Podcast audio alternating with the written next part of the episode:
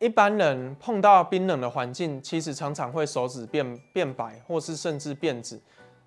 但是有的人接触到一般冰冷环境，他其实不是五根手指头同时变白或同时变紫，他可能会有两三根已经变紫，两根可能还是变白的一个状态。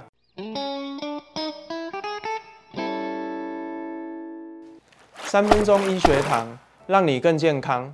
我是风湿免疫科施伯成医师，今天要为各位介绍的是雷诺氏现象。一开始我们可以看到这张照片，这张照片显示出两只手，我们可以特别注意到手指的部分有白色、红色、紫色的部分，而且界限非常的分明。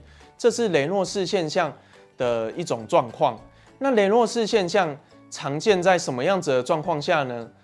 像是天气冷，或是接触到冰水，或是有情绪压力的状况下面，都有可能诱发雷诺氏现象。那就诚如我们刚才所讲，诱发出来。会是手指、脚趾会有界限分明的发白、发紫等症状。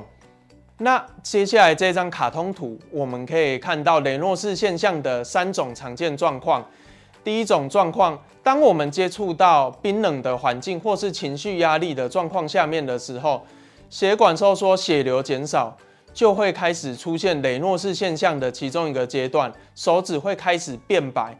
等到变白的时间一拉长，组织缺氧，手指就会开始有可能会有变紫的现象产生，而后血流开始恢复的时候，手指就有可能开始变红回来。所以雷诺氏现象有可能会在手指上面同时看到几种状况，也就是变白、变紫、变红的几种情况。那雷诺氏现象是怎么样子产生的？一般来说，是我们手指、脚趾的血管。受到上述冰冷的环境或是情绪压力的刺激，而导致血管收缩、血液循环不好而产生的一种状况。而雷诺氏现象一般初步简略可以分成原发性与次发性。原发性的特色像是年轻女性有家族史，但这种一般预后较佳。那次发性就是有其他的疾病，它可能也会产生雷诺氏现象这样子的状况。包括了自体免疫疾患、血液疾患、内分泌疾患，还有环境、职业因素等，都有可能产生雷诺氏现象。那雷诺氏现象谈到次发性来说，以自体免疫疾患为例，常见的有硬皮症、皮肌炎、混合型结缔组织疾病、红斑性狼疮等，都有可能会有雷诺氏现象这样的症状。其他的疾病包括有冷凝球血症。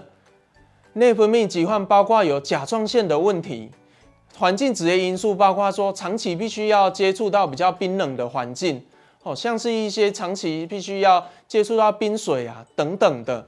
那职业的因素包括像是说，可能你会需要长期拿着钻头，长时间会接受到震动的环境，这样子你的手指部分就有可能会出现雷诺氏现象。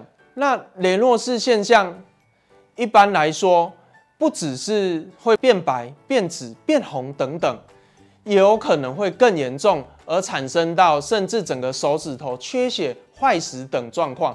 所以雷诺氏现象它必须要有一些治疗的介入。那第一个最重要的，正如我们刚才所说的，冷的环境它其实是比较容易诱发雷诺氏现象。那保暖的话，像是手套、袜子、暖暖包等，这些都是我们可以常常来使用的一个保暖方式。那如果说症状真的很严重，那甚至有可能会需要药物治疗。药物治疗以血管扩张、促进血液循环为主，像是有钙离子阻断剂等。那因为雷诺氏现象这样子的状况，有可能会导致说手指缺血，甚至坏死。所以，如果怀疑自己有以上疾患的，欢迎来门诊做相关的咨询。三分钟医学堂，让你更健康。欢迎按赞、订阅、分享，开启小铃铛。张基也有 Podcast，欢迎大家收听。我是风湿免疫科施伯成医师，我们下次见，拜拜。